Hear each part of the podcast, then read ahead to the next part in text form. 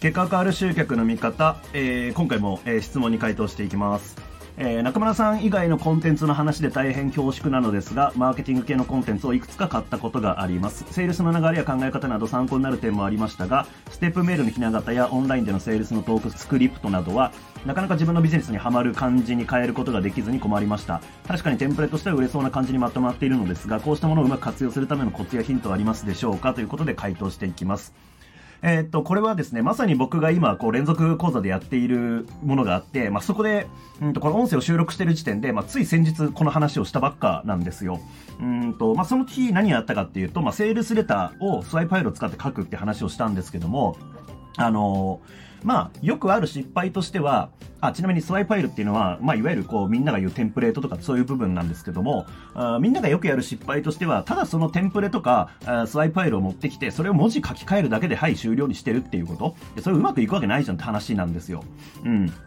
で、あのー、そうだな、こう、ハマる感じに変えることができずに困るっていうことは、それ、セールスの素材が揃ってないんですよ。あなた自身に。そう。だから、結局なんか、ここではじゃあ読者のなんか悩みに対して共感しましょう。ここではじゃあそのね、問題について言及しましょうみたいな感じのテンプレートとかあったりしますけども、じゃあその悩みって何すか？問題って何ですか？まあ、この素材が揃ってなければ、まあ、書けるわけないじゃんって話なんですよね。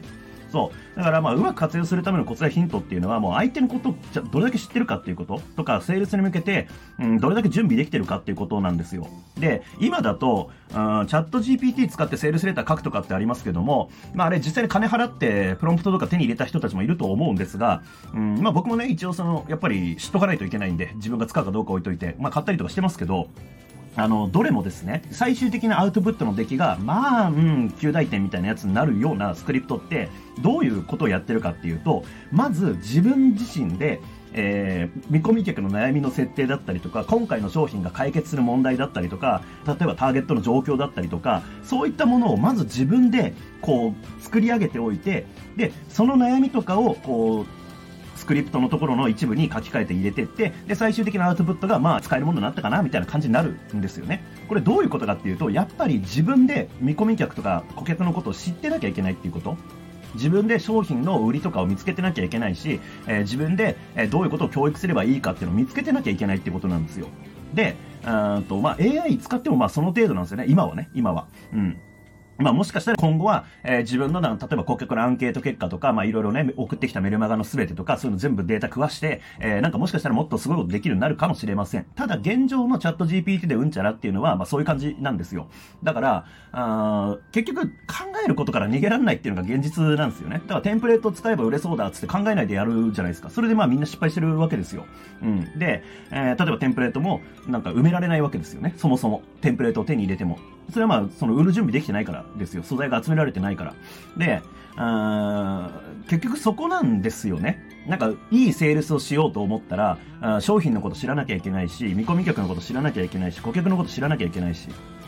うん。だし、えー、まあ、もっと言えば僕らには競合っていうものが存在してるんで、競合のことも知っとかなきゃいけないんですよね。そう。そういったことを、こう、素材としてちゃんと集めて、じゃあこの方向性で売っていこうかな、この商品はこうやって見せようかなっていうのをこう作っていかなきゃいけないと。まあ、まさにこの、今ね、えー、先日やった講座があるみたいな話しましたけど、そういうことをやってるんですよ。うん。で、そういうことをやってると、まあ、前提としてそれをやった後に、えー、じゃあセールスデータをスワイプファイル使って書きましょうってやった時、まあ、ほぼ1日で書き上がるような、えー、状態になるってことなんですよね。仮にその日のスワイプファイルを使いましょうみたいな日だけの構造をやったとしたら、多分その日のうちにはできないんですよ。なぜなら素材が集まってないから。その前の、えー、つながりの中で素材を集めてきて、えー、いろいろ作ってあるから、じゃあこのスワイプファイル使ったらもうすぐ書けるよねみたいな状態になるわけなんですね。うん。だテンプレートだってもうスワイプ以上にこう、ね、なんかここでは何を書く、ここでは何を伝えるみたいな感じなんで、えー、じゃあ何伝えるのっていう部分がなければ使い物にならないっていうこと。で、あとはまあバカらしいと思いませんかね。あの、テンプレ使えば売れますってアホらしくないですか？まだそんなこと言ってんのって感じだし、うんと、まあ、仮にあなたはもう僕もですけど、消費者なわけですよね。なんかテンプレートを使ったら人の心簡単に操って商品売れますってバカにされてるような感じしませんかね。で、あなたも商品、それで売れるって思ってるってなんか相手のことバカにしてませんかね？って感じを僕はちょっとずっと昔から思ってるんですよ。うん。だからもうそのバカみたいなことやめましょうっていうのはちょっとうんぶっちゃけた、こう、なんだろうな、口調になっちゃいましたけど、あのまあ僕は思ってることですね。テンプレだけじゃ売れないですから、どう考えたって。それで売れんだったら誰も苦労してないじゃんって話なんで、えー、まあそのテンプレートを集めるっていう考えをやめた方がいいんじゃないですかね。うん、そもそも。考えなきゃいけないですよ、もっと頭使って。うん、っていう感じですかね。えー、っと、まあ、そんな感じです。うん。まあ、素材が足りてないからテンプレート使いこなせてないっていうのもあるんで、で、素材集めるためには頭使わなきゃいけないよねっていう、もうそれだけの話なんで、えー、まあ、もっと、あの、ちゃんと頭使ってビジネスやった方がいいかなっていうふうに、ちょっと、うん、厳しい意見になりましたけども、思います。それじゃあ、えー、なんか参考になれば幸いです。ありがとうございます。